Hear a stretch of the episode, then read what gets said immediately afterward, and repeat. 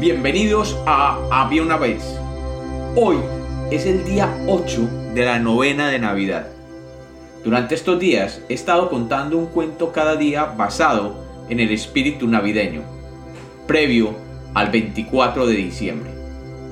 Gracias por su atención a estos cuentos. Hoy el cuento trata sobre la constancia. Bienvenidos de nuevo a Había una vez. Espero que lo disfruten. Había una vez, había una vez en el cielo una gran algarabía. Dios les había comunicado a todos que había mandado a su Hijo Jesús a nacer en la tierra para que llevara un mensaje de amor, paz y felicidad. Como era un gran acontecimiento, San Pedro se había hecho cargo de la selección de aquellos que irían a participar en el magno evento. Dentro de la programación estaba enviar una estrella que iluminara el lugar de nacimiento, comunicar a los tres reyes magos el lugar para que fueran a adorar el niño, pero más importante estaba seleccionar el ángel que acompañaría el momento del nacimiento y que tocaría una dulce melodía en el arpa en el momento mismo en que el niño naciera. La responsabilidad era enorme. En el cielo había cientos, ¿qué cientos? Miles de ángeles que tocaban el arpa, siendo el arpa el instrumento más popular entre la sociedad de ángeles. Como se sabe, en el cielo hay varios tipos de ángeles, pero los más importantes son aquellos que cantan y aquellos que tocan instrumentos. Los que cantan se dice que cantan como ángeles. Y los que tocan instrumentos se dice que tocan bonito. Lo cierto es que los ángeles que tocaban instrumentos se dividían en varias clases, los de cuerda y los de percusión. Los que tocan las cuerdas eran sin duda los más famosos, porque los de percusión eran aquellos que acompañaban solamente las tormentas poniéndole el fondo musical a los rayos. No eran pues muy apreciados. En Los Ángeles que tocaban las cuerdas, los más famosos eran los que tocaban el arpa, siendo el arpa muy difícil de tocar, y solo aquellos que practicaban mucho y dominaban el instrumento eran finalmente admitidos en la sagrada sociedad de los tocadores de arpa. Por decisión de San Pedro, el ángel que informaría del nacimiento debía ser uno que tocara el arpa, debido a su melodioso sonido. Todos los ángeles que lo hacían se apuntaron y todos comenzaron a practicar.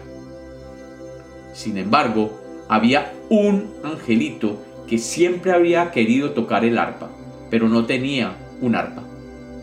Todos se rieron de él ya que era imposible hacerlo sin el instrumento. El angelito preguntó y preguntó por todo el cielo si había algún arpa por ahí sin dueño o en mal estado que él pudiera utilizar. La risa fue general. Todos sabían que había un arpa en el cielo que estaba disponible, pero nadie, absolutamente nadie, había sido capaz de tocarla melodiosamente. Todos decían que el arpa era simplemente inservible. Así que para gastarle una broma al angelito aprendiz, le dijeron que fuera hasta el final del cielo, donde está la frontera entre el cielo y el purgatorio, y que allí, detrás de un matorral, había un arpa disponible.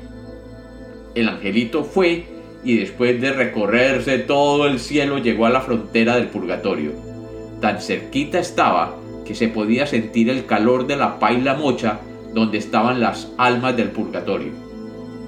Allí vio un matorral, lo movió y efectivamente estaba un arpa, linda como la más linda, pero llena de polvo en la consola y en la caja, y además tenía algunas de las cuerdas zafadas.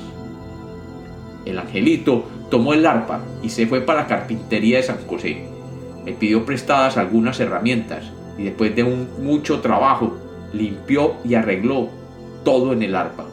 Se paró frente al instrumento y trató de tocar algunas notas, pero ninguna, ninguna sonaba como se debía. Todas ellas sonaban de forma contraria a lo que se suponía. El angelito, que estaba decidido a ser él el que acompañara el nacimiento de Jesús, sabía que lo primero que debía hacer era arreglar el arpa.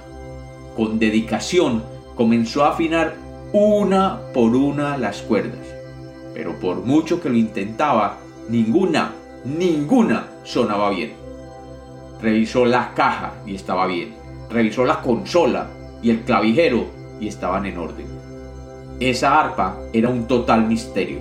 No entendía por qué no sonaban bien.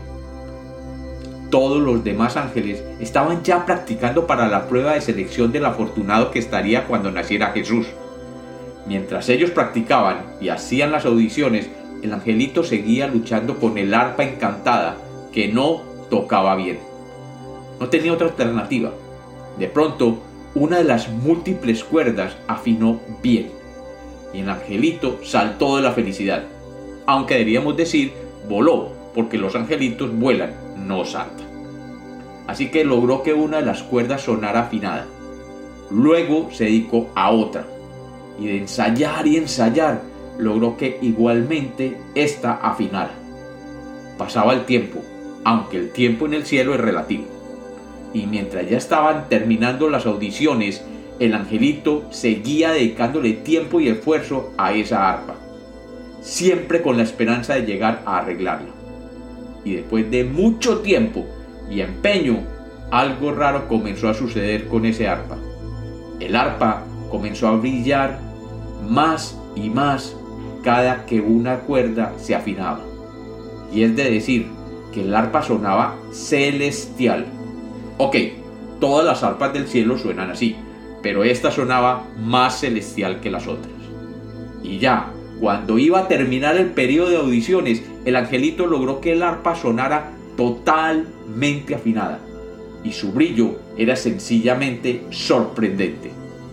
Tan sorprendente que el mismo San Pedro se dio cuenta, ya que una luz comenzó a llegar desde el taller de San José, donde se encontraba el angelito y el arpa.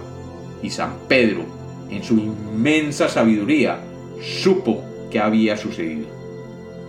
Cuando vio la luz, San Pedro suspendió todas las audiciones diciendo, Ángeles arpistas, ya tengo decidido quién va a ser el que toque el arpa en el nacimiento del Hijo de Dios y este será. Y en ese momento apareció el angelito con aquel arpa rescatada, y San Pedro dijo, el angelito aquí presente. Él se ganó el puesto, logrando afinar el arpa imposible. Este arpa fue hechizada hace muchos milenios por el mismísimo Belcebú, antes de caer al infierno. Por eso no era posible tocarla todo era malo en ella. Muchos trataron de tocarla, pero solamente un ángel, con la dedicación, la voluntad y la constancia, podría deshacer el hechizo y devolver las melodías a sus cuerdas. Este angelito aquí es el autor de semejante proeza. Este será el que acompaña el nacimiento del Hijo de Dios en la tierra.